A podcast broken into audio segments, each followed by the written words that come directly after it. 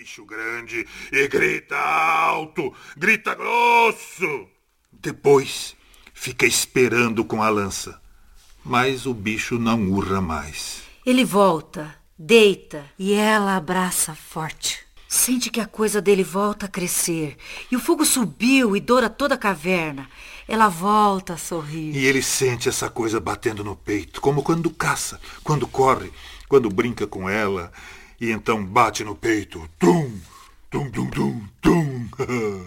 Ela sorri grande. E ele, vendo a brancura dos dentes dela na penumbra dourada, tem vontade de comer ela, de tão boa que ela é.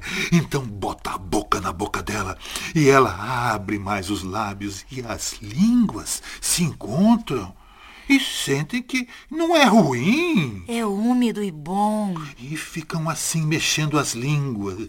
Assim ela também entrando nele. Como eu, como logo ele entrará nela. E isso faz ela se sentir mais ela. Mas o filho maior começa a gemer com um sonho ruim. Ela sai das cobertas para lhe passar a mão na cabeça, cantarolando. Tu, tu, tu. O menino logo volta a ressonar. Ela volta para baixo das cobertas. Sente que a coisa dele já baixou, mas pega ele pela nuca e puxa sua cabeça boca na boca e enfia a língua e sente logo que a coisa dele está crescendo de novo. E então, então gemem baixinho, depois gemem alto, até, até que ele grunhe. Ela solta os gritinhos, ai! Depois ficam olhando a fogueira até dormir. Quando acordam, com os cantos das árvores, ficam vendo o sol levantar na boca da caverna.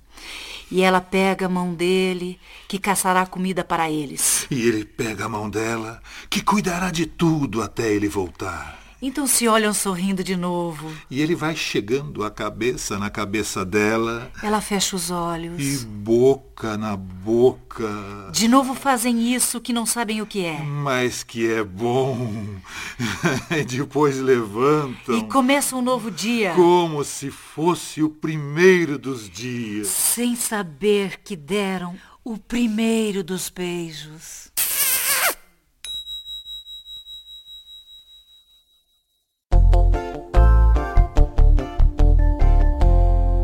Agora, vamos saltar os milênios até uma noite de ano novo.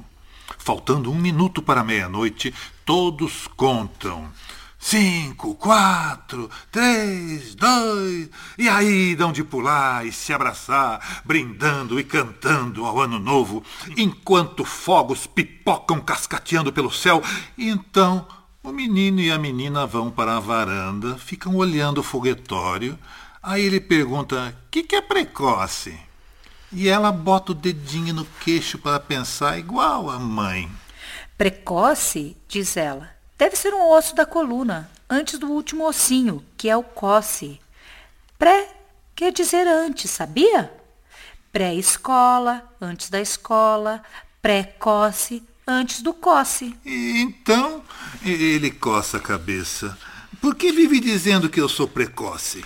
Ela faz que não ouve, aponta o nariz para o céu. Tá vendo lá?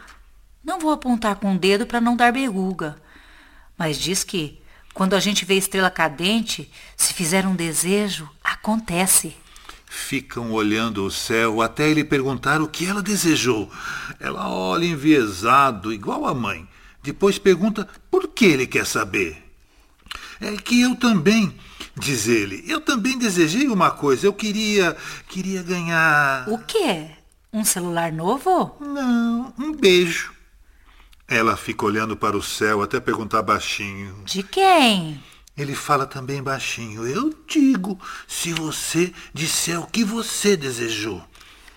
Ela sussurra que ele nem vai acreditar. Mas que coincidência! Desejou a mesma coisa. Ganhar um beijo de alguém. Ele mal consegue falar. De, de quem?